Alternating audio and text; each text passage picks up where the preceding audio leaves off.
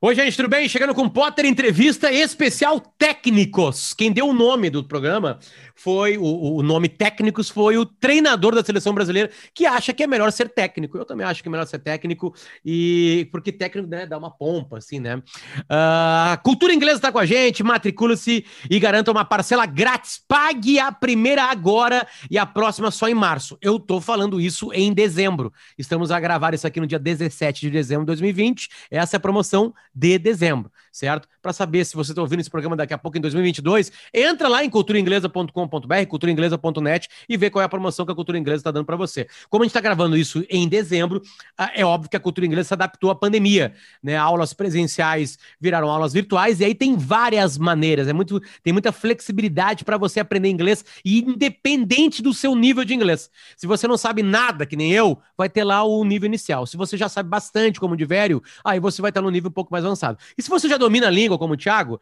né? Aí, beleza, vai lá para reforçar, daqui a pouco aprender partes de motores do carro, né? Essa coisa específica, navegação navegação, como é que são palavras de navegar, né? A abordagem de ensino usa tecnologias, né? E tem vários formatos de cursos. Tem o ao vivo pela internet, que são aulas ao vivo pela internet em tempo real, com troca entre alunos e professores em turmas e horários fixos. Também tem o presencial, com turmas e horários fixos na unidade de preferência do aluno. Lembrando que as aulas presenciais com turmas reduzidas para maior segurança dos alunos. Também tem o semipresencial, uh, tem o online, que você é uma plataforma 100% online, exclusiva da cultura inglesa, onde o aluno monta o seu plano de estudos de acordo com a sua rotina e conta com professores prontos para tirar as suas dúvidas. Também tem o WhatsApp direto da cultura inglesa aqui, ó. É só você entrar no site, tem uma, tem uma telinha ali, ó, rápida, que você já vai mandar rápido. Aqui, tá aqui, eu tô mostrando para quem tá vendo a gente no YouTube. Eu, eu cliquei no WhatsApp e já apareceu, já apareceu aqui, certo? Tiago Nunes, seja bem-vindo, cara. Tudo bem? Tudo bem, Potter? Obrigado pelo convite, cara. Quem sou eu para ir contra o que o treinador da seleção brasileira né, vai falar em termos de técnicos, né? Mas eu prefiro a palavra treinador, por, muito, por mais que muitos treinadores antigos digam que treinador é de cavalo, sabe? Eu, eu acredito que treinador vem do treino, né? E se não seria escalador, seria qualquer outra coisa. É, então, é. quem gosta do treino. Ou, ou, ou, gente, ou, cada treinador, ou técnico, ou escalador pode ser alguma coisa. O cara, daqui a pouco, o cara é muito melhor escalador. O cara é, é muito melhor momento, treinador. Ele é muito melhor momento do futebol técnica. brasileiro, nesse momento do futebol brasileiro é todo mundo escalador, né? Porque ninguém mais treina. Não então... consegue treinar, né? Tiago, deixa eu começar contando uma história. De velho, seja bem-vindo, de velho. Pô, todo mundo tá Tudo já bem? te vendo aqui, né, cara? De velho é meu história parceiro. Com o Thiago é o que a gente mais tem. É, mas a minha é muito triste. É, Tiago, eu, eu, eu, eu, bom, eu conheço meu pai desde que eu nasci, em 79. E o meu pai me tornou colorado.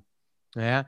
A, a gente morou sempre muito longe do estádio Beira-Rio né? Porque quando eu nasci lá na fronteira com Uruguai, Ribeira, aí depois a gente foi para São Miguel do Araguaia, Goiás, depois a gente veio para Canguçu, depois a gente foi para Ibiqui na Bahia, depois a gente foi para Alegrete, a gente passou por Santa Maria, só eu e ele para fazer cursinho, e ele era funcionário do Banco do Brasil. E aí depois eu vim para Porto Alegre, ele não veio. Ele veio para Porto Alegre muito mais tarde, depois os quatro filhos dele já estão grandes. E aí chegou e a gente viveu o momento de uma final o Inter estava numa final de competição. E aí, para coroar essa coisa pai e filho, Thiago, a gente vai junto pro Beira Rio. O ingresso dificílimo de conseguir, né, para aquela final maravilhosa. E aí, o time venceu por 2 a 1 um. Lá em casa a gente resolve, diz o Guerreiro, né? Exatamente.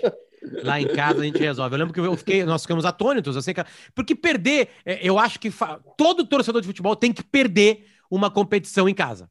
Ele tem que viver esse momento. Né? Aí eu fiquei sentado horas e meu pai falou assim: tá, eu vou, eu vou embora, cara. Eu não vou ficar mais aqui. E aí, Thiago, aí que tem uma invertida na história. Tu ficou ali fazendo festa na frente da torcida do Atlético Paranaense, que tava lá em cima, e eu vi muitos colorados. Muitos colorados indo ali te, te cumprimentar. Porque agora no Beira Rio não tem mais fosso, né? Então tu consegue Sim. colar ali. Tu lembra desse momento? Tu recebeu carinho também da torcida do Inter ali, cara. Cara, e essa parte foi muito legal, sabe? Porque eu, eu por, por um mês, eu fui a persona mais amada e mais odiada do Rio Grande do Sul, né? Hum. Mesmo sendo gaúcho de Santa Maria, porque primeiro a gente enfrentou o Grêmio, né? Em duas semanas nas semifinais. Então a torcida colorada mandava mensagem, meus amigos de Santa Maria, os caras toda hora pedindo para eliminar o Grêmio. A gente conseguiu passar pelo Grêmio. E aí os gremistas começaram a me mandar mensagem e pedir para a gente, pelo amor de Deus, não deixar o Inter vencer, porque seria o, fim do mundo tricolor naquele período, né? Então foi algo muito bacana, cara. E é, um fato curioso, sabe que é, Potter, que, que, que as, as pessoas às vezes não percebem, que tinha dois caras daqueles colorados que eram meus amigos de Santa Maria, cara. E aí eu conhecia os caras. Então, ah. pô, tem, tem, isso também. O Diego, parceiro nosso lá, disse: Ô, Thiago, tudo bem? Babá? E, pô, abracei o cara. Beleza, saiu em todo o Brasil lá, ele, né? Colorado, uhum. abraço, mas é meu amigo de infância lá de Santa Maria também. Então, então foi muito legal, velho. Agora, tu sabe que tu falou sobre esse momento único do, do, do pai, filho no estádio e tudo mais, né? Tudo, tudo conspirando para um momento inesquecível. E eu lembro quando o Internacional foi campeão do mundo, uh, saiu uma crônica do Luiz Fernando Veríssimo, se eu não estou enganado. Isso. Falando dos anos de sofrimento, né, do pai de camiseta branca, né, com que, que, de uma maneira muito polida, né, o filho que passou por todas aquelas aquelas mazelas da década de 90, da década sofrível que teve a torcida internacional para poder viver aquele momento de êxtase e virar um momento inesquecível, parecendo que tudo que passou antes tinha que acontecer para poder viver aquele momento. Talvez esse capítulo da história internacional seja mais um desses capítulos aí que vão fortalecer o espírito colorado para um futuro. Ah, né? Tiago, então, a exemplo, a exemplo que acontece com a torcida do Grêmio, né? Claro, claro. Tiago, óbvio que, que todo cara que gosta de futebol um dia gostou antes de um time de futebol. Em que momento que tu perde esse elo?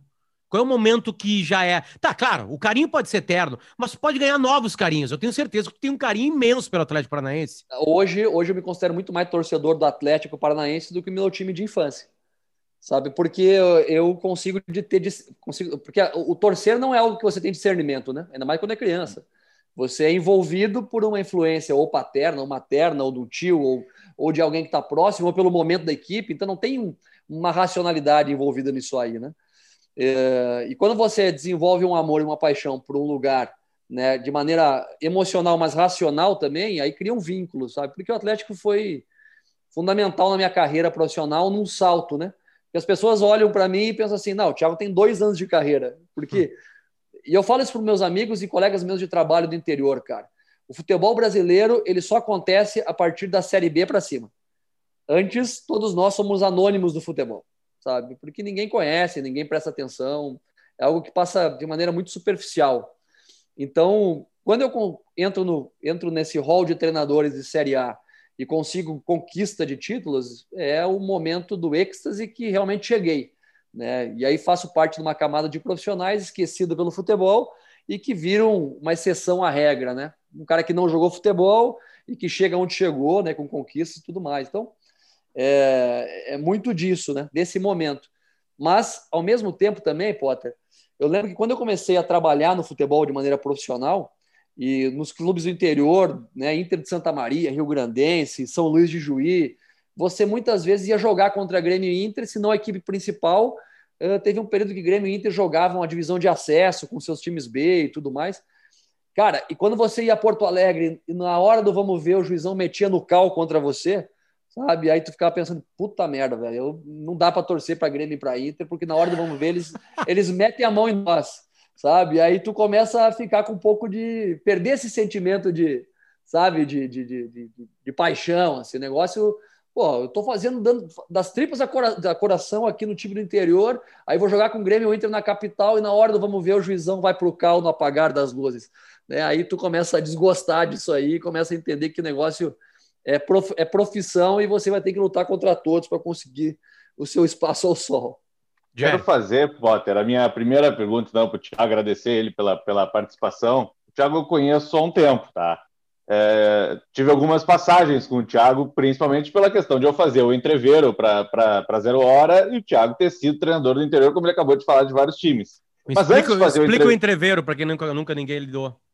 Entrever é uma, é uma parte da Zero Hora destinada ao futebol do interior. O Diego Araújo, editor de Zero Hora, me convidou e foi por isso que eu voltei para o esporte para ser primeiro uma espécie de editor, assim, de comandante do entreveiro. Tudo que fosse destinado a falar do futebol do interior tinha era passava por mim, enfim. Só que o entreveiro, em determinado momento, ele era chique. Tá? Porque ele falava do gauchão, da primeira divisão do gauchão, que é um mundo completamente diferente do, do resto, que é um mundo completamente diferente do que o Thiago passou. Não era, não era o treveiro, não era o treveiro raiz, né? Não era o treveiro raiz. Exatamente, mesmo. exatamente, tá? O treveiro raiz eu conheci trabalhando ainda no Diário Popular, Potter, quando eu voltei a trabalhar com esporte, como correspondente em Rio Grande, é, e conheci o Thiago como técnico do Rio Grandense de Santa Maria. Que ano foi, Thiago? Mais ou menos trabalhando no Rio Grandense? 2012. Sim. Ah, então, 2012, o Thiago trabalhando no Rio Grandense, de, de, de, arrumado, assim, era uma coisa meio diferente. Os treinadores do interior, eles não. O Thiago não, o Thiago tinha uma postura de treinador na, na beira do campo. E foi a primeira vez, Potter. Eu tenho, eu tenho um amigo, o João, ele sempre diz: todos os times que vêm jogar contra o São Paulo parecem mais organizados do que o São Paulo. O sindicato dos atletas vem aqui, desce do ônibus, come um lanche e joga mais organizado que o São Paulo. O São Paulo pode ganhar, mas o outro time é sempre mais organizado. Foi a primeira vez que eu vi um time tocar a bola. Cara, na hora da pouso, tocar a bola, meu, não é fácil. Tu, tu sai bola, joga para trás, joga para o lado. Jogo no interior é bola recuada para o zagueiro, zagueiro dá para o centroavante, centroavante desvia, escanteio, e, e assim. E o, o Thiago não, o Rio Grandense vinha e jogava a bola. O Rio Grandense tinha um, tinha um drama de não subir nunca. Ele sempre na última rodada, na última fase, no último jogo, acontecia alguma coisa e o Rio não vinha. Bom, passou um tempo, o Thiago subiu dentro do entreveiro, é, foi jogar a primeira divisão no Veranópolis, aí foi para o Atlético Paranaense, primeiro para o Sub-23, depois profissional, e aí chegou no Corinthians, Potter. Que atrás da seleção deve ser, só fica atrás da seleção brasileira. Aí a pergunta, Thiago, por mais que pareça clichê, é: existe qualquer coisa de parecido com treinar o Rio Grandense de Santa Maria, viajar no dia do jogo 300 quilômetros para jogar, terminar o jogo voltar para casa, o jogador recebe 500 pila e nem sempre em dia, e treinar o Corinthians? Estruturalmente é incomparável, você não tem como falar, né? Mas, cara, tem particularidades que se repetem em qualquer clube do futebol brasileiro. Né? As particularidades da, da relação com os jogadores, porque no frigir dos ovos, cara, o que, o que muda muitas vezes do dirigente de futebol do time grande, não do Corinthians, do time de ponta, Sim, claro. do time pequeno, é o terno e o carro, sabe? Porque a ideia é a mesma, velho. Você tem que ganhar. O, o, o dirigente, ele entende muito de futebol, às vezes muito mais que você, sabe? Ele tem, tem o dirigente que é, que é o cara responsável por dar a vida, para correr atrás, para fazer a máquina girar. Tem aquele dirigente que é eleito para ser o dirigente do futebol, lá para estar tá com a latinha na mão depois do jogo, defendendo o treinador ou botando né, lenha na fogueira. Então, de maneira geral, a, a, essência da gestão ela é muito parecida. Sabe? O que muda é a questão estrutural, o glamour e tudo mais. E eu, eu falei algo do gênero quando estava dirigindo o Corinthians sobre isso. Quase me mataram aqui em São Paulo, né? Tá louco, comparar o Corinthians com qualquer clube? Eu falei, não é isso, cara. Mas tem comportamentos que são padrão que é do ser humano, que é do jogo, de quem se relaciona com o esporte. Porque, pô, ninguém entra no futebol como dirigente para falar de, puta, eu quero construir um, um, ginásio. Adorei, puta, eu quero entrar num clube porque o meu sonho é construir um campo. Não, você que entra no, no futebol, no clube que você torce como dirigente, para falar de quê? Para falar de futebol, falar do jogo. Então, quanto mais próximo o cara conseguir estar do vestiário, com aqueles caras ali, puta, mais popular o cara fica com a sua família, com seus amigos, né? Faz parte do imaginário do, do cara como criança. O cara que só via os caras pela, pela, pela tela da, do alambrado poder estar dentro do vestiário vivendo aquilo. Então, para mim, isso tem muitas partículas. Isso faz, me faz pensar que tem muita coisa em comum, sabe? Então, lógico que, que o interior ele é uma escola, velho, uma escola de resiliência, uma escola de, de você conseguir uh, desenvolver ideias nesse nível né, e, e provar a cada instante que é possível.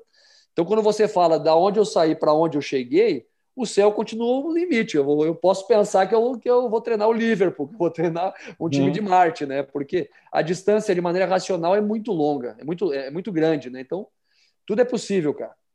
Uh, o Corinthians é um moedor mesmo? O Corinthians é o clube com mais visibilidade no Brasil, com certeza. E, e de mais apelo público, com certeza. Porque é uma marca que vende muito, né? Uma marca que e, e, e quem está lá dentro, pessoas que são corintianos assim de verdade, como é o Duílio, por exemplo, que agora é atual presidente, que eu fiz uma relação muito boa, eles têm uma definição que é muito bacana, velho, que é o seguinte. Por exemplo, no Nordeste, você torce para o América de Natal e para o Flamengo. Uhum. Você torce para o, sei lá, para o Botafogo da Paraíba e para o Flamengo. Sabe? Corintiano não tem, não tem primeiro e segundo time, cara. é só um. Não tem simpatizante. Então, da mesma maneira que você vive só o seu clube, onde você esteja, onde quer que você esteja, você também tem os caras que são totalmente contra o Corinthians, porque segundo os caras mesmo aqui da, da, da né, que eu trabalhei, falam que não tem cara mais chato que o torcedor corintiano. Né? Uhum. Então é um fanatismo assim absurdo. Não, não, sou capaz de medir né, isso aí, mas é, pelo que eu vivi e tudo mais, e o envolvimento popular, são mais de 30 milhões de torcedores né, corintianos, então é muito complicado você sobreviver num clube dessa magnitude, vendendo ideias de projeto a longo prazo sem ter os resultados imediatos para conseguir sustentar isso que você está tentando construir. Em algum lugar tem? Tem. O Atlético, por exemplo, tem. Né? Um pouco mais de paciência tem. Eu acho que clubes que têm dono facilitam. Uhum. Por mais que no Brasil não seja, não seja algo regulamentado, mas tem, porque aí só tem um cara que vai te encher o saco. Né? No Atlético, por exemplo, tem um cara que não está nem aí para a imprensa, tá nem aí para o torcedor, não tá nem aí para ninguém. Ele se ele muda o treinador porque ele quer mudar. Né? Então, pode levar quanto tempo for. Por exemplo, quando eu assumi o Atlético em 2018, o Atlético vinha com o Fernando Diniz, que está aí para ser campeão, cara, que é um baita treinador, 14 jogos sem vencer, 9 derrotas e 5 empates. Tá entendendo? Então, que, em que condição você vê isso acontecendo no Brasil sem o cara ser demitido na quarta, quinta, sexta rodada sem, né, sem vencer? É, mas é porque tem um dono, alguém que banca isso tudo para acontecer. Não, e é. Potter, o, o Petralha, é, presidente do Atlético, presidente do Conselho Deliberativo do Atlético, enfim, uma espécie de dono do Atlético. A palavra dono, é, a palavra dono é melhor. É, o, o Petralha, ele é tão dono do Atlético que ele trocou de lado uma torcida organizada. Cara, trocar de lado de uma torcida organizada é tu tirar o crucifixo de uma igreja, tá? O equivalente a isso. Ele, ele trocou os fanáticos de lado, cara. Ele botou os caras do, atrás do outro gol. Não, nós não vamos ficar aqui. Vão, vão ficar aí sim. Vão ficar atrás do outro gol. E ficaram, cara. Aquela torcida tem uma caveira, sabe? Sim, um... sim, sim, sim, tá? sim, Esse sim. é o nível de dono do, do Petralha, tá? Uh, uh, Tiago, é uma profissão que, que dá um salto. São poucas as profissões que conseguem esse salto. Talvez a música, né? É, alguma coisa linkada à arte, né? Porque tu é um cara lá que tá pintando, daqui a pouco tu vira um grande pintor. As explicações para isso são múltiplas, que é, que é impossível. Uh, a, neste momento que a gente grava, tu tá num compasso de espera. O teu próximo emprego é uma bronca ou é um trabalho mai, maior? E, e, e, essa, e eu quero que tu responda meio como filosofia. Ou tu vai falar para mim assim, Potter, na real não tem filosofia, cara. Se eu ficar um ano desempregado, eu preciso trabalhar. Aí eu vou pegar qualquer bronca, né? Mas assim, tenta misturar a tua necessidade agora da tua filosofia de entender futebol. É uma bronca ou é um trabalho de longo prazo? Depende da perspectiva de quem avalia. Né? Eu, eu avaliando sobre isso, eu estou com plena convicção que é uma oportunidade de desenvolvimento como eu encarei o, o, Corinthians como oportunidade de desenvolvimento, como quando eu saí do Veranópolis, eu tinha oportunidades de ir para clubes profissionais de Série C, Série B, uh, ou ir para uma equipe sub-20, como fui para a equipe sub-20 do Atlético Paranaense. Também tive o convite do sub-20 do Grêmio naquele momento, e fui para o sub-20 do Atlético, porque lá me parecia um ambiente onde eu poderia ter mais oportunidade de desenvolvimento profissional e pessoal. Porque tem uma gama de profissionais lá captados a dedo, qualificados, que eu poderia interagir com esses caras e evoluir. E aí, meu, na minha entrevista, por exemplo, com o Atlético, eu passo por uma entrevista, um bate-papo com o William Thomas, que é um cara acima da média em termos de perspectiva de gestão, e o Paulo Autuori, que para mim é uma referência de conduta profissional e ética e uma, e uma trajetória de, uns, de um dos poucos treinadores internacionais que o Brasil produziu. Que é um cara que trabalhou na Europa, na Sul América, na Ásia, em tudo que é lugar, campeão do mundo, bicampeão da Libertadores, enfim e talvez não tenha nenhum valor né, público do que, que merecesse ter. Uh, então, nesse ponto de vista, o meu foco é um clube que eu consigo me desenvolver. Porque o Corinthians, para mim, era um desafio também em termos de encarar um clube que tivesse um apelo popular e uma mídia tão presente, um ambiente onde eh, eu fosse pressionado ao extremo, como fui, para me testar e aprender com isso também. Então, acertei, errei em alguns momentos de gestão naquele processo, e me transformou num profissional mais capacitado para gerir conflitos do que eu era quando entrei no Corinthians. Então, meu ponto de vista é isso: é buscar um projeto. Projeto é uma palavra até banalizada no futebol, mas enfim, uma ideia de clube que possa me ofertar competir em alto nível e que eu tenha o mínimo de condição de respaldo diretivo para poder perder três partidas, sabe? Então, é, é, é isso que eu estou balizando no momento, observando. Porque se eu pensar do ponto de vista da opinião pública e de quem avalia, imprensa e tudo mais, os caras me avaliam assim, não, o Thiago fez um baita trabalho no Atlético, é a bola da vez, todo mundo quer. Como é agora o Ramires lá no Equador, todo mundo quer a coqueluche do Brasil, né? Um cara que veio do, das Paire, não tem outra experiência profissional, treinou só o Independiente del Vale, mas é o cara, né? Aí o segundo trabalho, daqui a pouco não vai tão bem, gera o quê? Um ponto de interrogação, como aconteceu com o Corinthians. Então a opinião pública coloca em mim um ponto de interrogação. Quem é esse cara? Será que está preparado para a pressão? Será que ele está preparado para corresponder nesse nível? Aquela coisa toda que a gente ouve, que é clichê sabe? E a gente depende de um pouco de sorte para conseguir os resultados no tempo certo e as coisas andarem e você se firmar efetivamente nesse nível. Mas não tem uma receita de bolo pronta para isso tudo. Falou, Thiago, sobre o Paulo Autuori e, a força dele, enfim, enquanto um dos poucos treinadores internacionais que o Brasil produziu. Por que, que a gente produz, produziu uh, tão poucos treinadores internacionais e se a gente vai conseguir produzir mais treinadores internacionais? Primeiro que eu penso que o primeiro passo para o cara se tornar um treinador brasileiro internacional seria ele explorar o continente dele, sabe? E não tem brasileiro querendo explorar a própria Sul América. Por quê? Primeiro, o Brasil paga mais que em todos esses lugares. Então, financeiramente, é muito mais cômodo ficar no mercado brasileiro que tem uma gama, um número de clubes muito maior. Segundo, sabe? O cara vai para ambientes, por exemplo, você vai treinar no, no Uruguai, na Argentina, no Paraguai. Estruturalmente, são lugares que têm mais dificuldade que o Brasil também. Né? O Campeonato Uruguai é um galchão melhorado, né, Uhum. Tirando, tirando o Penharol e o Nacional, é um galchão melhorado. Tu vai nos times, no, nos, nas, nos estádios lá, são coisas acanhadas, o tamanho do Veranópolis, do Brasil. De... Brasil hoje tem um baita estádio. Não, é melhor, que o, melhor que o Veranópolis. É, claro. Desculpa, pior Sabe? que o Veranópolis, pior. Tem coisa então, no Uruguai então, inacreditável. O cara tem que ser, ter esse espírito também de conquistador dentro da própria Sul América para ser visto como um treinador internacional. Sabe? Então, para mim, esse é o primeiro ponto. O segundo ponto é que no Brasil, durante muito tempo, o suficiente foi você ganhar. E aí, alguém lá que teve uma ideia genial começou a transmitir a Champions League para o Brasil, cara.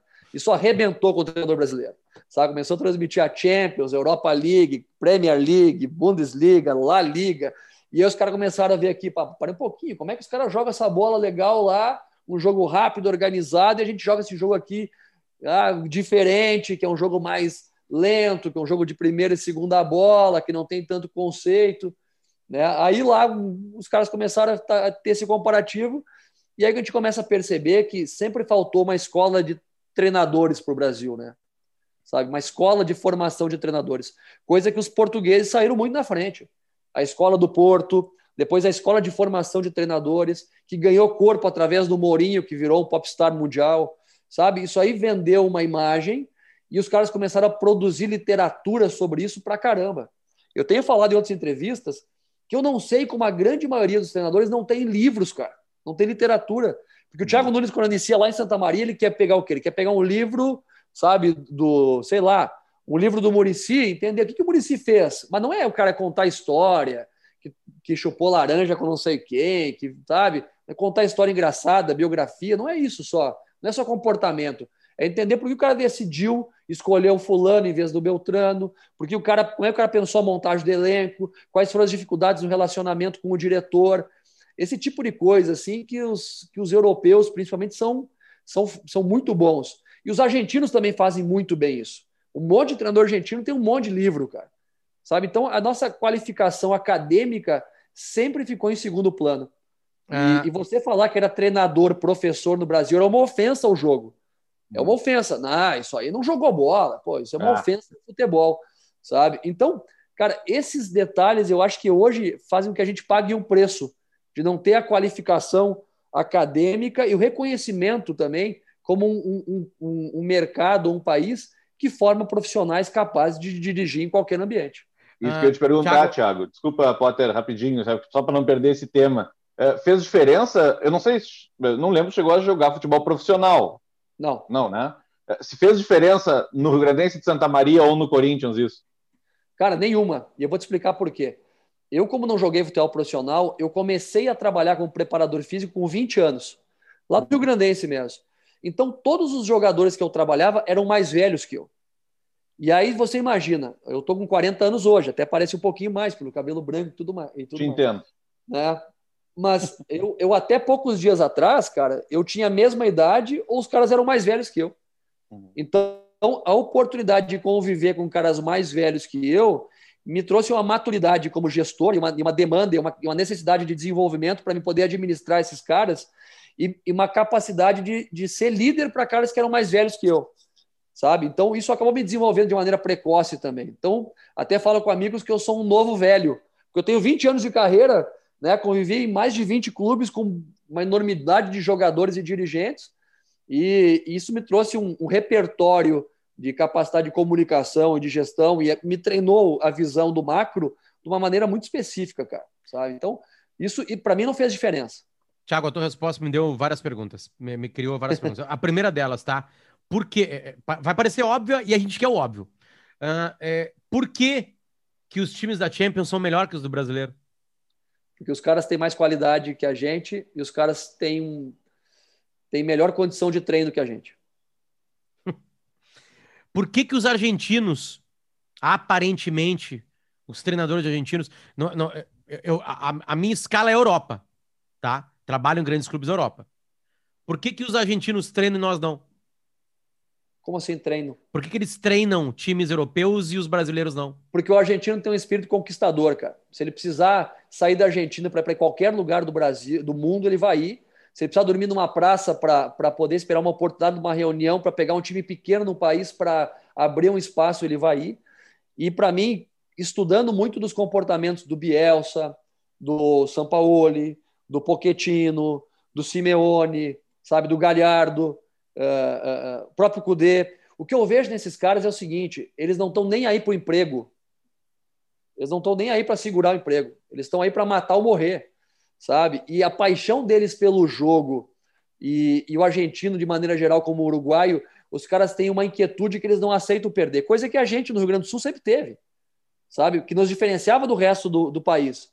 Os caras diziam, pô, jogar com gaúcho, um time gaúcho é uma porcaria, porque os, cara, os caras podem estar tomando 3 a 0 mas não desistem nunca, é um inferno, é muito complicado. Coisa que os caras preservam até hoje nessa relação com o jogo, sabe? Eu acho que a gente uh, instituiu o jogo aqui no Brasil de uma maneira uh, pouco passional no sentido da gestão do treinador com o jogo, sabe? É, virou um negócio muito técnico e a relação ficou distante com o jogo. Não sei se eu consegui me fazer entender. Porque é, essa paixão que os caras têm, desde as das, das, das, das, demais áreas culturais, como a música, né, a arte, os caras são mais politizados de maneira geral, eles se envolvem de maneira muito mais passional com que tudo, tudo que eles fazem, sabe? Eu acho que isso falta para nós. Buscar esse sentimento né, de mobilizar o atleta e colocar os caras numa zona de desconforto para que eles possam render mais. Só que tem um porém. O cara que vem de fora hoje, isso é fato, ele tem um pouco mais de estofo para tirar o atleta brasileiro da zona de conforto. Ele tem um pouco mais de força para isso. Se o treinador brasileiro faz isso com os caras, a gente tem hoje uma gama de, de, de, de, de pessoas que estão na volta do, do jogador que protegem ou superprotegem o atleta. E aí a relação que sempre era próxima do atleta com o treinador ficou distante. Eu tenho duas horas por dia com o cara, três horas por dia com o cara. As outras 21 horas ele fica com a família, com o empresário, com o assessor de imprensa, sabe, com a, com a torcida do Instagram. Então ele é, ele é bombardeado com um número de informações que às vezes faz ele não acreditar no discurso do seu próprio treinador, das pessoas que estão ali, tirando ele do conforto para que ele possa crescer. E para mim isso é ponto importante no que a gente vive hoje. Bah, que baita resposta. Eu queria ampliar um pouquinho isso aí. Eu queria ampliar um pouquinho isso aí, porque é, é... bom, tem algumas coisas também meio óbvias, assim, né? A língua, né? A facilidade com outras línguas. Eles já saem na Cara... frente com o espanhol, né? Porque, tipo assim, qual é a adaptação do Cudê na, no Celta de Vigo? A cidade. Mas tudo bem, qual é a adaptação do Cudê no Brasil? Sabe que eu tô falando isso? É, é, ele cagou para a língua portuguesa. Ele cagou para a língua até hoje, até hoje dá, dá entrevista em quê? Em espanhol, espanhol, não tá nem aí, tá dois anos aqui, ele fala em português, tá nem aí. Tá, mas lá, na, na, na Premier League não tem essa aí, São Paulo. Tudo bem, mas por que ele não treinou a Premier League, então? Então a língua atrapalha? Eu acho que não, não sei se atrapalha. Claro, na Premier não tem nem dúvida alguma, dúvida alguma sobre isso. Você imagina você dono do Tottenham, dono de uma, uma organização bilionária, não vai contratar um cara que é um agente importante, né? Que o mínimo que ele pode fazer é falar a língua nativa do país, cara. É, é surreal. Thiago, não... é, onde eu quero chegar, tá? Aparentemente, a resposta para tudo isso é entrega. Né? Vamos lá. É um dos maiores treinadores do mundo, o Pepe Guardiola, botou um. Primeiro que ele se deixou isso, né? Ele deixou que o, que o Pernal, como é que é o nome do cara? O Martim uhum. Pernal. Escrevesse o livro Martim dele. Pernal. É, isso. Martim Pernal. Aceitasse, bom, o cara sentou com ele lá. Então ele abriu intimidade, abriu o vestiário, deu algumas declarações, o cara foi guardando. O cara tem uma pena boa, escreveu dois livros que são uma aula de gestão. Tem gente CEO de empresa de química aí, né? Pá, usei química, não quis, não, não quer nada a ver com o Corinthians, tá? empresa de construção, lendo o livro do Guardiola para saber lidar com seres humanos, blá blá blá. Né? Teve aquele documentário, que é uma série de documentários da, da Amazon Prime, que entrou na intimidade Our do City também. Our Nothing, né? Que, que também nos mostra a intimidade de um superclass, né? De um cara, de um Uber model, né? De uma. Gisele Bündchen, de um Messi. Ah, o treinador brasileiro não, não. A tua geração tá mudando isso, tá? Mas o treinador brasileiro não tem mais entrega. Ele encheu o saco. Ele ficou milionário rápido demais. Cara, eu acredito que sim nesse aspecto, mas não dá para generalizar. Por exemplo, eu falei do Paulo Autuari. Eu trabalhei com o Paulo há dois anos atrás e, e tenho uma relação com ele até hoje. O Paulo é um cara que ele está fazendo um papel hoje duplo de gestor e também de treinador, né, onde tem ido. Mas é um cara extremamente atualizado, velho. Mas sabe? o que, que é isso? Me dá o dia a dia de um cara atualizado. Um cara atualizado, hoje nós temos nomenclaturas no futebol e metodologias que vão ao encontro do que se faz mundialmente, sabe? Hoje a capacidade, hoje como se treina no futebol não há diferença significativa. Agora como se encara o treinamento, sim. Por isso que tu falou ali em questão de, de, de a palavra que tu usou, entrega, entrega. para mim é isso. Para mim é isso aí, sabe? Porque se eu pego os treinamentos né, que o Sampaoli faz, que o Cudê faz, que o Thiago Nunes faz, que o Tite faz, que o Abel faz, não tem uma diferença significativa, cara. Agora, a condução no treinamento, sim. Fazer com que o cara se entregue na, no treinamento. Porque aí você precisa não só do conhecimento, do detalhe, o tesão de se envolver com o cara e se de indisponibilizar. E quando eu falo em disponibilizar, não é brigar, mas cobrar o cara para que ele tenha comportamentos que vão ao encontro que você quer, sabe? E aí vai muito da voz também, cara. Sabe? De deixar os caras incomodados, de gritar com os caras e vai, e vai. Não é que você tem que ser um boneco do posto, né? Ficar lá balançando. Mas mover os caras a, a, a darem o máximo deles. Porque a gente chama o futebolista de atleta, né? Para uhum. mim, atleta é do atletismo, cara. Esses caras vão numa linha de extremo estresse físico e mental, sabe? Que onde um milésimo de segundo faz uma diferença na vida do cara, uhum. que a gente no Brasil desconsidera isso, porque a gente pratica um jogo que são 22 caras interagindo. Então, muitos e muitos atletas passaram a vida deles envolvidos em equipes vencedoras sem terem o máximo de qualidade para estarem ali, mas que mentalmente eram muito fortes para atuar sabe? Então, é, é, é, nesse sentido que eu, que, eu, que eu enxergo hoje o jogo. E aí a condução do trabalho me faz pensar que não é o treino especificamente. Quando eu falo contemporâneo, é você sim estar tá ambientado em relação às metodologias atuais de condução, envolvimento com todos os departamentos do clube, porque hoje os clubes estão recheados de, de tecnologia, né? Você tem mil aparatos né, estatísticos da parte física, da parte técnica, da parte emocional, sabe, para ajudar você a ter uma radiografia do que você está construindo, e nisso você tem que estar tá, uh, se envolvendo para ter uma, uma, uma parceria com avaliação qualitativa, ou seja, o que você está vendo e vivendo e sentindo na pele ali na hora do campo, na hora do treino e do jogo. E isso, para mim, é estar tá atualizado, é você estar tá ambientado com isso, fazer essas conexões e essas relações. E aí o cara que está bilionário, milionário, às vezes não está com esse saco mesmo, cara. Sabe? Por isso que você tem, por exemplo, um exemplo. Estou sendo redundante, perdão. Não tem o hábito da comunicação, então vira Vambora. isso. Vambora, tá excelente. É, você, você vê exemplos como, como o treinador, agora me fugiu o nome lá, do, do Manchester United, que aposentou, fez um livro também maravilhoso. Ferguson, Alex Ferguson. Ferguson. Alex Ferguson. Quanto tempo o Alex Ferguson não dava mais treino para os caras? O que é que estava treinando para os caras eram os seus, seus assistentes né, os treinadores de campo, porque ele era responsável pelo, por pensar o macro, a questão estratégica. Então, talvez para esses treinadores que já estão com o bolso cheio e sem muito saco para ir lá ficar corrigindo o detalhe do detalhe do jogador, ele tem que ter uma equipe de trabalho que dê esse suporte para ele fazer o papel do manager. Que há muito tempo atrás o Vanderlei falou sobre isso e virou motivo até de brincadeira, de chacota. Mas é o que a gente precisa com esses caras que têm uma vivência maior no futebol, esses caras têm que ser managers, eles têm que trabalhar dessa maneira. Não dá mais, na minha avaliação, na minha humilde opinião, né? Pro Abel, com a, com a, com a trajetória que tem, velho, ele tá indo para o campo para corrigir o fulaninho, um metro mais para cá, um metro mais para lá, sabe? Domina a bola com a direita, com a esquerda. Ele tem que ter uma equipe de trabalho extremamente qualificada e com voz de comando e com autonomia para dar esse treino para ele, para ele gerenciar o macro, meu. Sabe? Ele gerenciar o todo, porque tem uma bagagem extraordinária para fazer isso e convencer o atleta a fazê-lo. Sabe? Então, o Zé Abel, que, é um, que eu sou fãzaço dele, mas poderia usar outros mil treinadores que têm essa, essa, essa, essa, esse estofo, né, essa bagagem. Quem é, né? quem, quem é o Renato, Thiago? Onde está o Renato nisso tudo?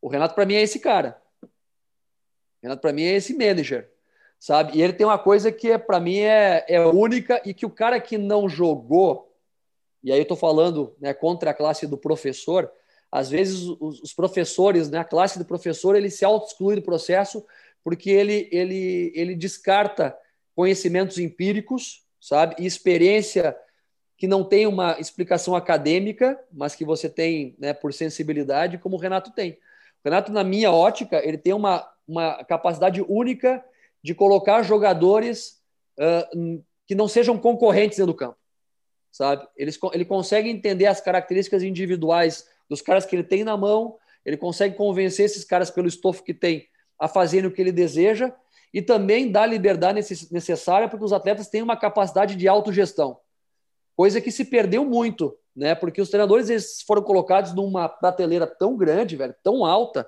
tão intocável muitas vezes, que eles são responsáveis por tudo. E aí o atleta hoje em dia, ele ficou o quê? Acomodado. Não, por que, que eu vou ter que pensar o jogo se tem alguém pensando para mim? Sabe? Por que, que eu tenho que porque eu tenho que uh, entender do jogo, da parte da, de movimentar, estudar mais a parte tática, ou interpretar mais o espaço do jogo, se tem um cara que vai me dar o roteiro exato do que eu tenho que fazer no campo. O treinador hoje ele quer controlar tudo, né? Ele quer controlar. De, de, uh, ah, você tem que um metro para. Parece o, o, futebol americano, você tem que fazer um, um metro para um metro reto, depois fazer uma curva, virar que vai receber a bola. Né? Não é assim, cara. Futebol aí, ele depende muito da interpretação. E quando você empodera os seus atletas, como qualquer processo de gestão, você envolve e compromete os caras com a causa, sabe? Coisa que hoje a gente perde muito porque o atleta é dependente da informação externa. Eu vivi isso agora, em todos os clubes que eu, vivi, que eu passei, vivi. O cara no meio-campo olha para mim, Thiago, fulano lá não tá fazendo o que a gente pediu. Eu falei, meu filho, tá do lado dele, fala você. Sabe? Vou ter que eu avisar o cara lá que tem que fazer. Porra, coisa que os caras da década de 80, 90 faziam muito, velho. O treinador talvez não tivesse aquela capacidade tática que, que se imagina. O, o treinador nem podia ficar na beira do campo, né? Hum. Não, podia, né? Ia lá, dava informação. É, ia lá e saía, é. Mas os caras resolviam o problema por conta, velho. Entendeu? Eles resolviam o problema do jogo. E se não desse certo, ele entrava no vestiário e quebrava o pau. Talvez o, o, jogador não fosse nem tão profissional como ele é hoje. Mas os caras, em nível de comprometimento ao ganhar o jogo, do dia do jogo, os caras eram, eram fera. Os caras davam a vida para isso. E aí de quem não andasse, sabe? Então, as, essa, essa, essa falta de lideranças hoje, eu acho que é uma das grandes vantagens que o Renato leva, porque ele tem a capacidade de empoderar seus jogadores, tem uma visão técnica muito aprimorada para o jogo e achou uma linha de condução de futebol no Grêmio que se repete a cada ciclo. Né? Uma conexão com a base muito bacana, tem estofo para colocar um jogador e o jogador ir mal e ele continuar botando o cara até dar certo, sabe? Porque tem bagagem e tem, e tem, tem espalda para isso sabe? Então acaba facilitando muito o trabalho que, dele. Que loucura que. Divério, foi a, a, resposta, óbvio, tu pegou um outro aspecto, mas a resposta tua e do Roger, o Roger hum. Machado sobre o Renato, foi igual. Hum. Porque a gente estava conversando com o Roger, que o Roger estava, mesmo que ele não quisesse, na prateleira dos estudiosos. Que eu acho, Thiago, que é a tua prateleira também. Tá? Eu, eu sei que eu tô diminuindo pra cacete. Vocês todos são tudo, né? Mas é tipo, tipo um jogador de tênis. O jogador de tênis ele tem tudo, no top 50, só que ele tem o seu grande golpe, o golpe Sim. definidor. Caiu ali na paralela de backhand é dele. Entende? Beleza. Mas ele faz todos os outros movimentos, ganha partidas com outros movimentos também, beleza. Mas tem esse preconceito, tá? E te colocam nessa prateleira, que acho que os mais jovens todos eles têm, né? Porque para ser amigão, aquela coisa, tem que ter estofo, né? Tem que ter tempo, né? Aí tá o Abel, tá o Felipão, tá o Vanderlei, que antes era o estudioso de terno na década de 90 há mais de 20 anos, né? E hoje botou abrigo de novo, para treinar o Palmeiras, né? E a, a, aí essa é a pergunta, Thiago. Qual é a tua prateleira? Seja preconceituoso como nós jornalistas. Qual é a tua Não, prateleira? Eu me sinto muito honrado em ser colocado na prateleira como estudioso. Num país onde a gente não valoriza o conhecimento, ser colocado como estudioso, para mim, é um grande elogio. Na verdade, isso aí fala contra as pessoas que não são colocadas nessa prateleira, sabe? E, e para mim, esse é o grande, o grande problema do que a gente. Porque o, o futebol é um, é um fenômeno social que atinge todos nós de maneira direta ou indireta, move o país, né? É, basta ver o que acontece numa, numa Copa do Mundo, sabe? O país se pinta de verde e amarelo e o espírito nacionalista, nacionalista de repente ele aparece, brota do nada, né? E coisa que nunca existe para fazer uma, uma né? um movimento numa outra esfera, enfim, ou existe menos, no, no Brasil acontece da hora para outra. Mas ao mesmo tempo, cara, eu fico pensando por que todos nós, né? Eu, eu quando comecei a trabalhar com futebol profissional, eu busquei qualificação técnica, acadêmica para poder exercer a função, a profissão, mas conversei e converso com muitos treinadores, fiz muitas leituras sobre aspectos comportamentais da gestão. Uma das, das coisas que, eu, que me fizeram muito bem foi trabalhar como preparador físico durante 10 anos, cara. Eu falo isso por quê? Porque o preparador físico é o cara que está entre o meio termo do treinador e o cara que é grudado com o jogador. O cara que o, que o jogador vem lá e abre o coração. Putz, uhum. esse treinador de merda não me coloca, não sei o quê, e barará, sabe? E aí você tem que estar tá toda hora filtrando isso aí e também fazendo um papel de proteção ao treinador, mas entendendo o comportamento, porque eu estava muito próximo dos caras. Então eu não joguei futebol, mas eu vivi o comportamento dos caras por tabela durante muitos anos, sabe? Então o que me parece é o cara que tem a experiência do atleta, tá? E, e aí a gente tem que entender o seguinte: o que, que é ter, o que, que é ter jogado? O que, que é ter jogado? O cara que jogou no Inter de Santa Maria jogou, não? Jogou. É. Ou o cara que jogou na Libertadores jogou? Sabe? Jogou no, no Grêmio, no Palmeiras, no Flamengo. O que, que é ter jogado? Os dois jogaram? É porque é, é, muito simples, porque eu posso dizer, ah, eu joguei no Rio Grande em Santa Maria. Então eu joguei, sabe? Hum. E não é assim, cara.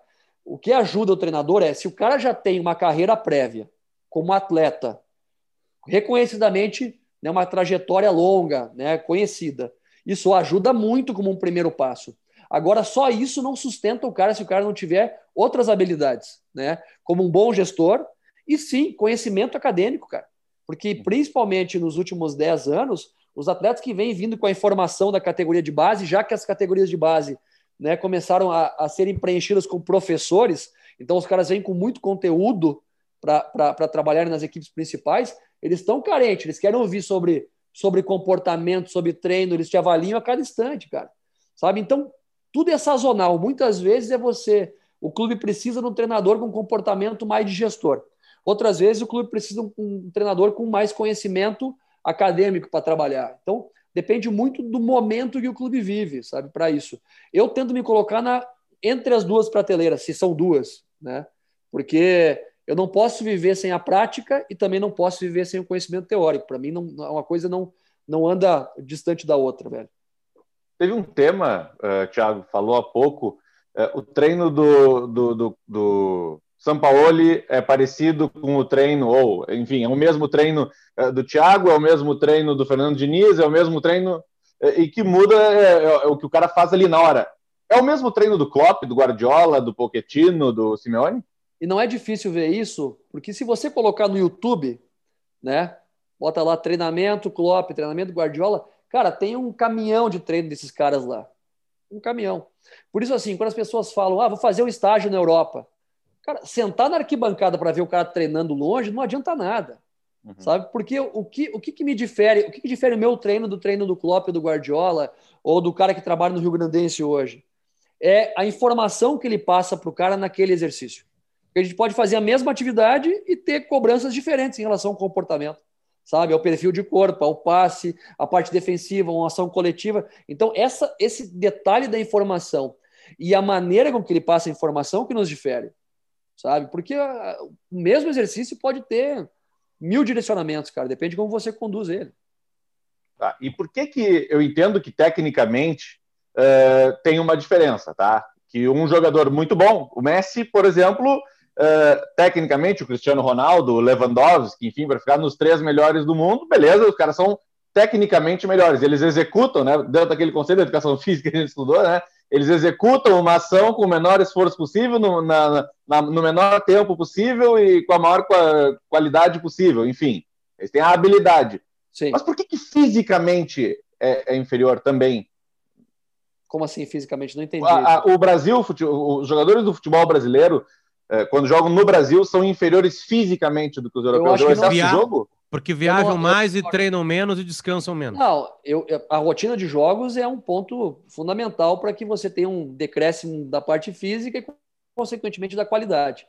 Sabe? E aí, se nós formos pensar pelo, pelo viés da melhora do jogo, o primeiro passo seria arranjar um calendário equilibrado para o cara, o cara fizesse 50 jogos no ano, 60 no máximo, sabe? E de maneira equilibrada. Mas isso não vai acontecer, sabe? Então, eh, se a gente pensar por esse viés, sim. Agora, estruturalmente, né, tem uma questão que o brasileiro, a gente viu uma miscigenação, se a gente pegar o cara né, no Rio Grande do Sul, a característica física dele é diferente do cara que é do Nordeste, por uhum. questões óbvias, né, de influência da, da, da, colonização.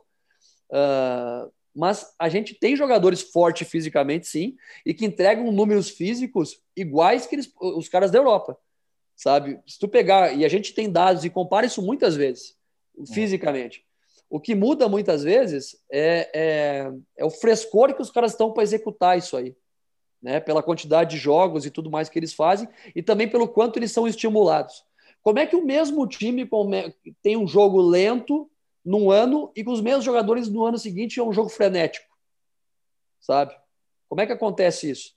Vivemos agora, agora com o Internacional. E não é a crítica a quem estava antes, mas a característica do jogo mudou de um ano para o outro, sabe? Com o Cudê é um jogo de pressão alta, de duelo, uma correria danada, um pós-perda agressivo e barará, duelo de um para um, a linha defensiva fica no mano toda hora, não quer nem saber, sabe? O Odair é um jogo mais pragmático que tirava a velocidade do adversário. Tá? Então, fisicamente, os caras entregavam demandas, entregam números diferentes, né? Porque são estimulados de maneira diferente, mas os jogadores são praticamente os mesmos, cara sabe? Então, é, para mim, tem muito a ver com o estímulo e a capacidade que o cara tem de absorver esse estímulo. Ah, ah, é uma pergunta que está meio na moda agora, desculpa se você está ouvindo isso aqui mais tarde. Ambiente político. Porra, o Liverpool não tem ambiente político? O City não tem, tem ambiente tem político? Dono, né? O Real Madrid, é, o City é mais fácil. O Real Madrid não tem ambiente político? Tem pra cacete. O Barcelona tem pra cacete também. Aliás, tá atrapalhando o Barcelona, de passagem. O que, que é o ambiente político, cara? Corinthians tem pra caramba. São Paulo. São o Paulo. ambiente político, cara, ele. Eu vivi no Corinthians esse ano. É quando você leva a, a, a guerra política, ou seja, a disputa política, sabe, para o ambiente de ser potencializada ou não de acordo com os resultados da equipe. Mas o que que dois candidatos à presidência de um clube atrapalham o Jô? Atrapalham o Jô? O Jô. Centroavante? Jogo? Não, não. o Jô. Ah, entendi, entendi. Diretamente nada, indiretamente sim. Tá, como Porque indiretamente? indiretamente, quando você começa a gerar um número enorme de informações dando porrada no time.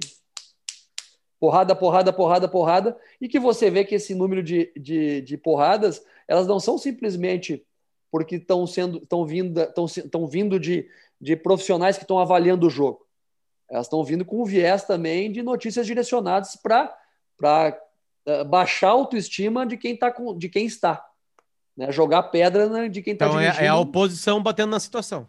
Exatamente. E aí a, o trabalho da situação é o se o centroavante fez o gol ou não.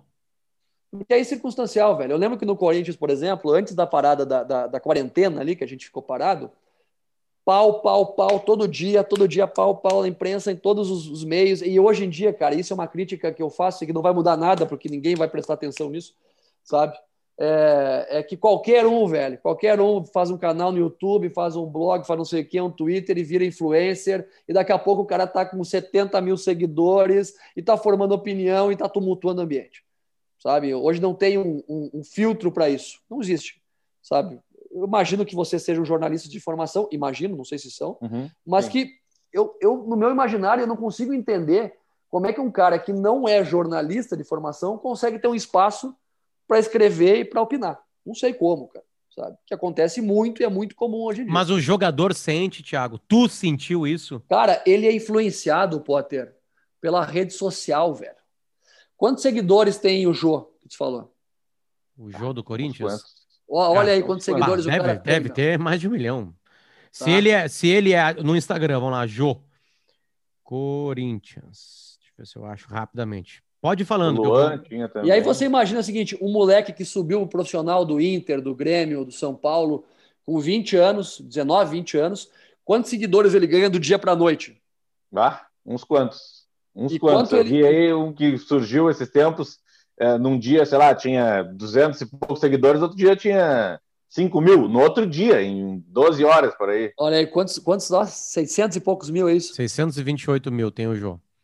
É, não é muito ativo, não é dos mais ativos, mas tem ali 628 mil. Então, aí eu pergunto: uh, esses caras, de acordo com o resultado, eles invadem a rede social, né?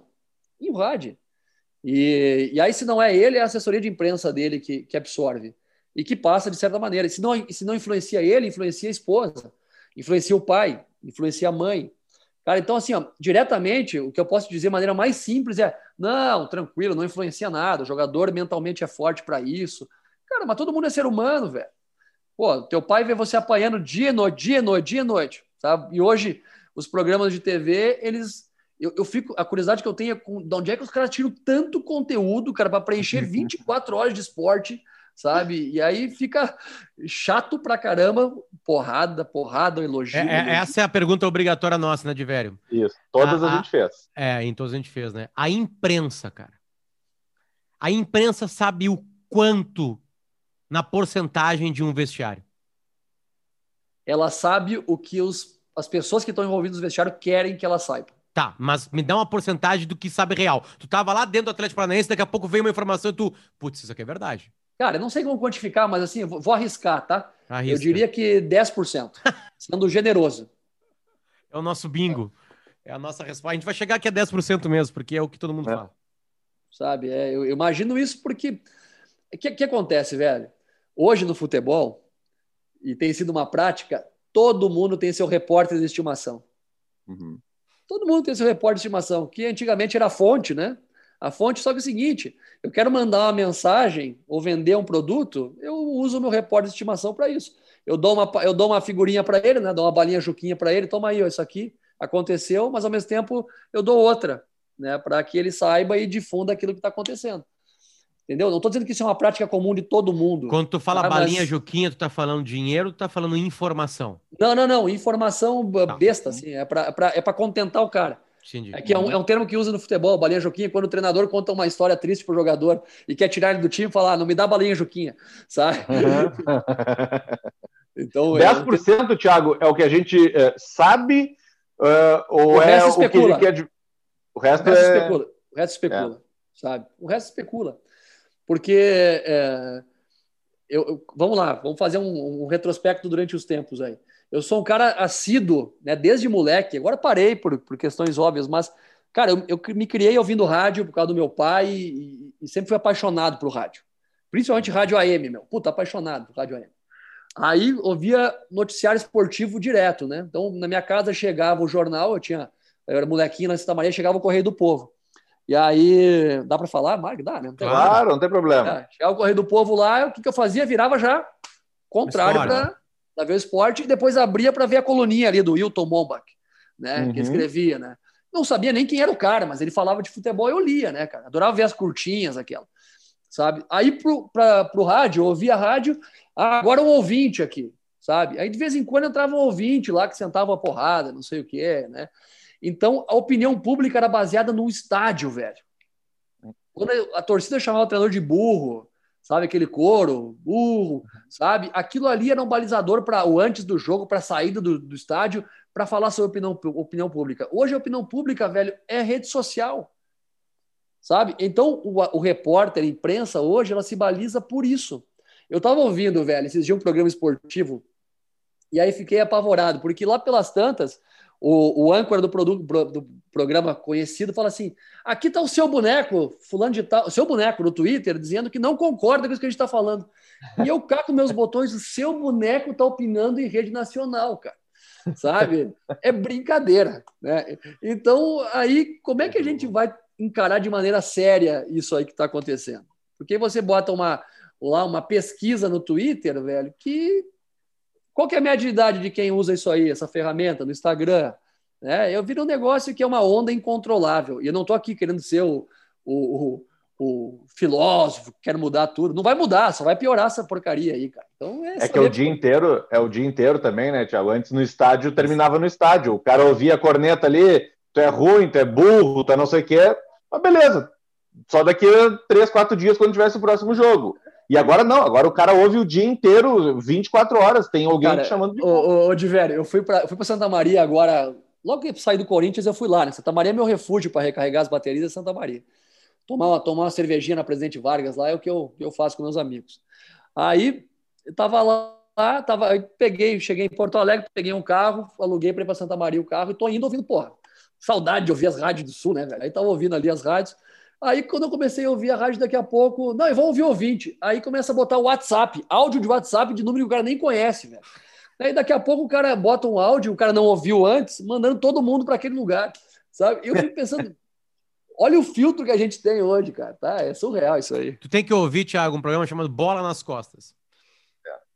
Tem que ouvir. É, vocês aí, né? É, é o nosso. É o nosso. É o melhor programa hoje, disparadamente. disparadamente. Cara, eu me, eu me criei ouvindo sala de redação, meu. Óbvio. Era, era Rui Carlos Osterman, Lauro Quadros, eh, Ibsen Pinheiro, Kenny Braga, Paulo Santana, às vezes, de vez em quando, aparecia o Ranzolin, tinha o Marcília, sabe? No Fringir dos Ovos, cara, falava muito de futebol, mas falava de cultura pra caramba, porque os caras que. Tá, o âncora do programa, o Rui Carlos Osterman, é brincadeira. Né? Um nível de cultura absurdo, cara, sabe? Então, eu fico pensando, com todo respeito, hoje eu ouço Santaninha falando com amigo de vocês aí. Tá? Pô, hoje o cara que é músico vai lá falar, ah, mas é, o time não sei o quê, uma puta bobagem, velho, para de encher o saco, sabe? Pô, vocês arrebentaram com o programa, vocês acabaram com o programa, velho. Aí a crítica que vai ser passada imediatamente, aliás, para com certeza para a direção do sala de redação. Diz passagem. É, Tiago, uh, uh, essa os caras vão me matar agora, os caras vão me matar. Não, eles levam pau também igual, todos os dias, é a mesma coisa que o treinador. É, é isso aí. Uh, Thiago, uh, o, a questão salarial, tá? Questão salarial. Obviamente, tu tá ganhando mais porque tu conquistou mais, é uma coisa meio óbvia. É, ela dança. Vou pegar um cara, vou pegar um cara, o Cuca. O Cuca, é, é, eu vou esquecer de grandes trabalhos dele, tá? Mas vamos lá. Eu lembro daquela, daquela salvação do Fluminense e tô chamando de salvação mesmo, aquilo foi uma coisa Sim. mágica. É, 90 e tantos por cento de chance de rebaixar. Era uma loucura. Foi mágico aquilo. Aí o Cuca tem um grande trabalho no Atlético Mineiro, mágico, mágico. Naquela temporada tinha o Ronaldinho, tinha o Jô, aquele timaço lá. E ele é campeão no Palmeiras, né? Aí daqui a pouquinho tem uma, uma descendente. Beleza, natural.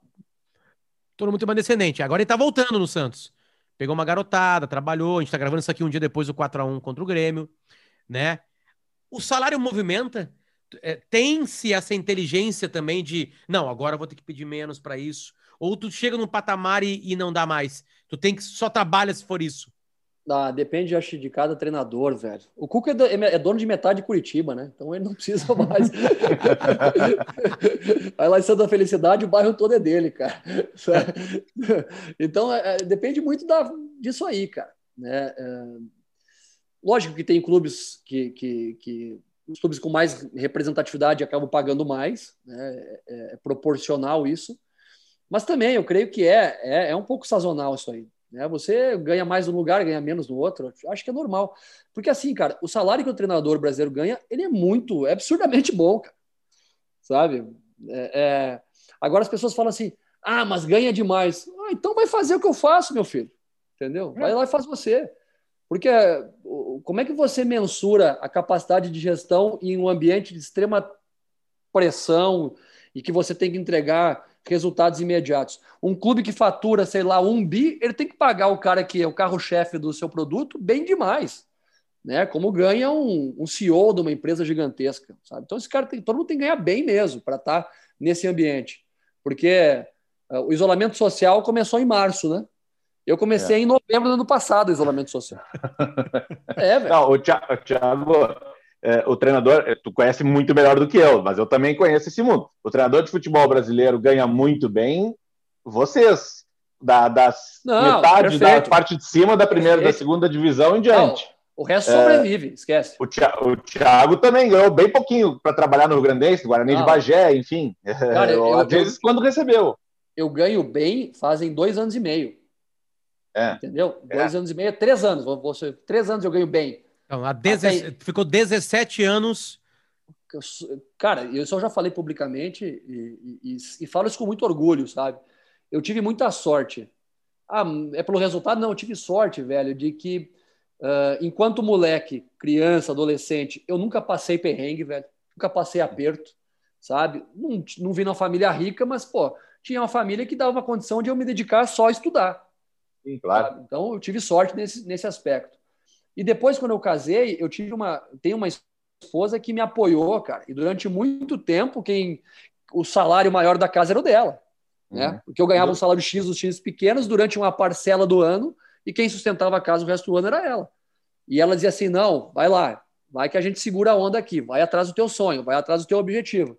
Então eu tive sorte nesse sentido, porque tem muita gente que não tem essa oportunidade. Que chega uma hora que a água bate na bunda, tu tá com filho, tem que dar um jeito e tu não pode ficar arriscando, apostando, apostando, apostando, e vai ter que sair e fazer uma outra atividade. Sabe? Então, Dado- é, é- é muito difícil, cara. Dado esse cenário de quem conheceu os dois lados, de quem conheceu a dificuldade de. Não é vergonha, óbvio, mas é, o cara, não é vergonha no sentido de ser mulher ou homem, enfim, mas é um pai, né, que provê para o filho, é, sabe que teve essa dificuldade. Então, conhecendo o lado da dificuldade e conhecendo o lado do, de, de treinar o, o grande clube da Série A e tal, o que contrata o Thiago Nunes hoje? É, o quanto pesa o salário na relação com o projeto? Pesa menos, como sempre pesou. Pesa menos, como sempre pesou. Eu sempre tomei decisões baseadas em circunstâncias que poderiam me levar ao alto nível. Sabe? E aí, em muitas dessas minhas escolhas, eu perdi grana. Por exemplo, em 2013, eu estava numa situação, cara, morando em Porto Alegre, ah, ah, trabalhava na base do Grêmio, morava em Porto Alegre, salário religiosamente em dia, vale refeição, tinha tudo tranquilinho, né? Minha mulher também trabalhando, podia ficar 10 anos ali, cara, sossegado. Aí fiquei nove meses, me ligou o sub-20 do Juventude para ganhar a mesma coisa que eu ganhava ah, e com uma oportunidade de treinar o sub-20 e o time B no segundo semestre que fazia competições profissionais. Eu saí do Grêmio para ir para lá. E aí os caras falaram: Você tá louco, velho? Vai trocar o Grêmio pelo Juventude? Aí fui pro Juventude e fiquei quatro meses sem receber. Puta perrengue, apertado, mas que foi fundamental para uma valorização e, e- e nível de conhecimento e amadurecimento profissional, porque foi aquelas oportunidades na Serra Gaúcha que me abriram depois uma oportunidade no Veranópolis, cara. E o Veranópolis me abriu uma oportunidade no Atlético Paranaense. Então, claro, a gente não controla isso, não sabe onde vai acontecer. Mas é, se colocar numa condição de busca por crescimento e desafio, para mim é fundamental. Se eu tivesse ficado. Para mim era muito mais fácil eu ter ficado no Atlético Paranaense, mas muito mais fácil. Né? Eu tinha uma- um bom contrato de renovação lá, era, puta, muito menos que o Corinthians me ofertou, mas muito menos, me- muito menos mesmo. Mas num ambiente controlado, valorizado com a torcida, ah, onde eu, eu tinha uma, uma, uma, uma, né, um estofo já muito grande para perder, se fosse o caso também, sabe? Mas aí opto pelo Corinthians. Não é pela grana. A grana tem um peso importante, mas não é ela fundamentalmente. Porque o Atlético é um clube blindado, meu. A imprensa não entra lá.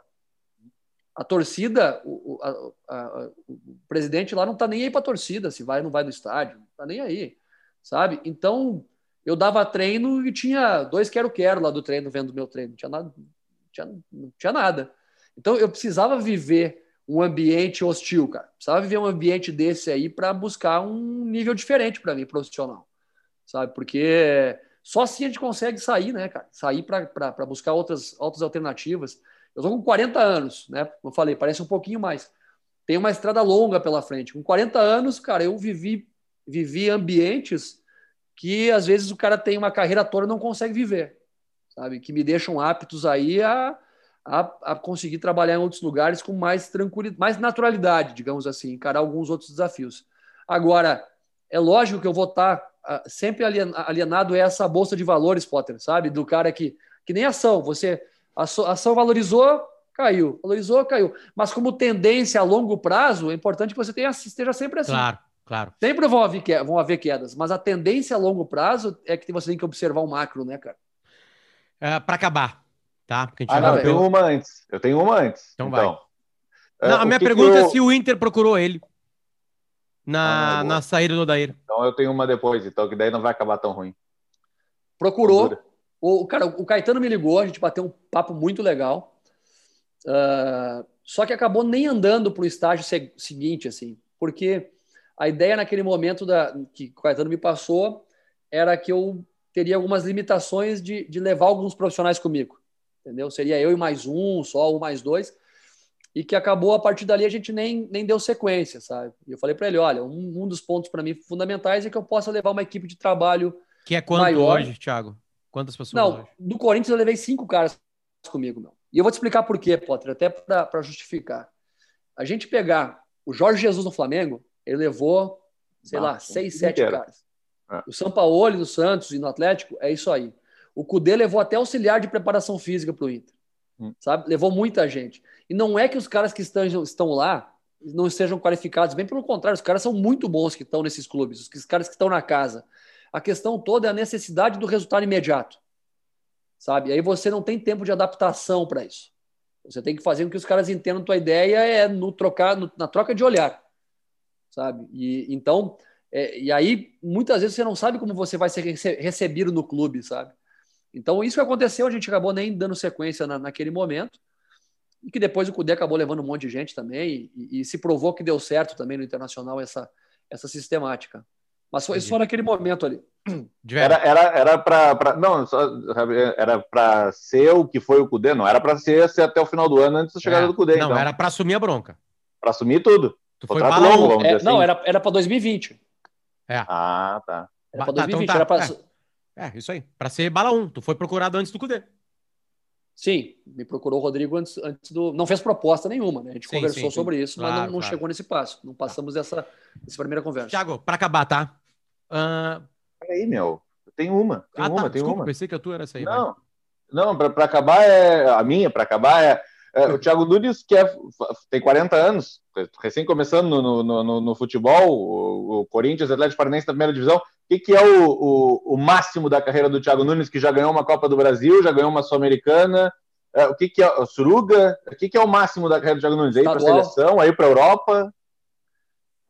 Cara, o meu sonho profissional é que eu consiga ser um treinador que trabalhe na Europa. O teu, Sim, o, teu, mas... o teu olho brilhou na hora que tu falou que os argentinos tinham um espírito conquistador.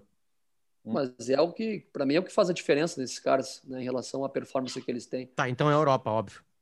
Europa, sim, mas com capacidade de, de, de permanecer, não só ir lá aventurar e, e, ser turista, sabe? Então, eu tenho um gap grande ainda a, a desenvolver, tem muito espaço ainda de, de crescimento, tem que principalmente desenvolver questões de conhecimento cultural dos lugares lá, da Europa, do europeu, sabe? Viver lá um tempo. Para mim é fundamental, é importante viver lá um tempo para entender como é que é. Uh, porque talvez um dos erros que a gente vê comumente dos treinadores, cara, é eles quererem mudar a cultura dos lugares. Então, o treinador brasileiro vai para a China e quer mudar a cultura de 5 mil anos. É, é, é, surreal, sabe? Então, o treinador brasileiro vai para a Europa e quer que os caras façam o que nem faz no Brasil, não vai acontecer. Né? Então, esse entendimento de como é estar nesse ambiente, e você é convidado nesse ambiente, você não é de lá, você é convidado. Então, estar num ambiente como esse, com capacidade de gestão, oratória, comunicação, para permanecer.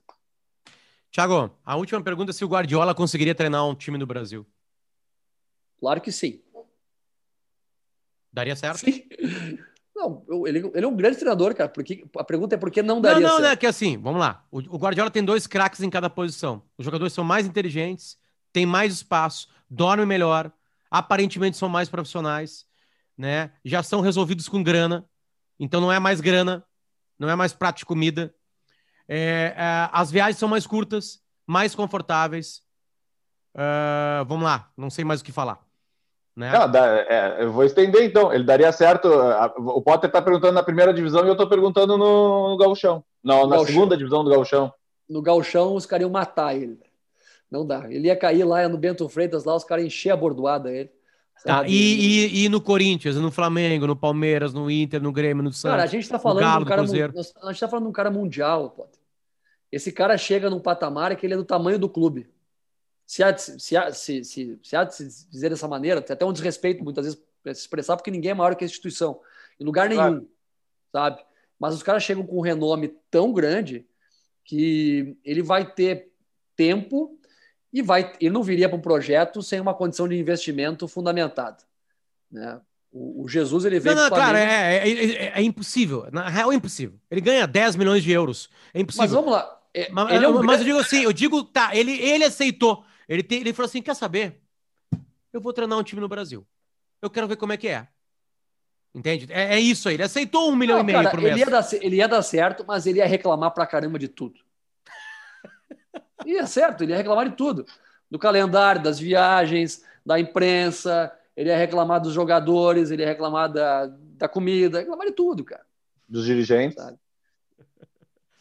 É, dos dirigentes. Tiago Nunes, então... prazer, cara. A gente ficaria três horas aqui contigo, quatro é. horas. Baita papo, mesmo, de verdade. Obrigado pelo carinho, pela atenção, pelo tempo. A gente sabe o quão complicado é. E, e boa sorte no próximo clube, que as coisas deem certo. Cara, valeu, velho. Foi, o papo foi legal, adorei conversar com vocês. Obrigado por terem me eleito aí para fazer parte desse papo. Eu tava vendo ali, são só caras top ali que falaram, então tô engatinhando perto desses caras que falaram. Mas foi e muito quando... legal bater, bater papo de futebol. Obrigado, Potter. Obrigado, Vério. E quando vier para o Rio Grande do Sul, ouve a gente, tá? Daí não tem tanto ouvindo no ar, coisa assim. É, é, um, é, um, é, um, pouco melhor, né, Potter? É um pouco melhor. Não muito, ah, mas é um pouco melhor. É a leveza, né? É a leveza. É a leveza que a vida precisa. Obrigado, Thiago. Valeu, cara. Valeu, Thiago. Valeu, obrigado. Obrigadão, meu. Obrigado.